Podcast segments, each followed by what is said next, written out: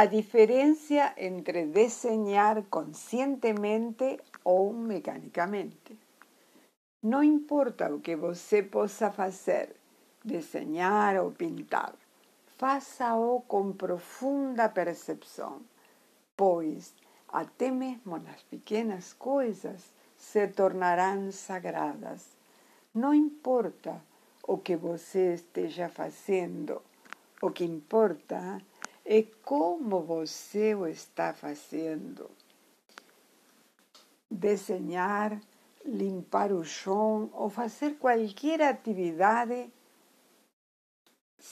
que se poderia transformar em uma grande experiência. Mas, se repete as atitudes costumeiras, você terá perdido a possibilidade de ter experiências transformadoras. Faça sempre qualquer trabalho com qualquer e total conexão com o superior. Esteja consciente ao desenhar da presença da luz do artista interior. Quando esses atos são cumulativos, todas as pequenas luzes juntas se tornarão uma grande fonte de luz transformadora.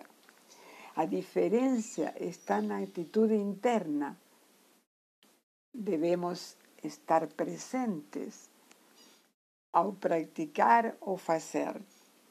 Na arte chamamos isso de processo criativo. Aprenda e treine para estar presente.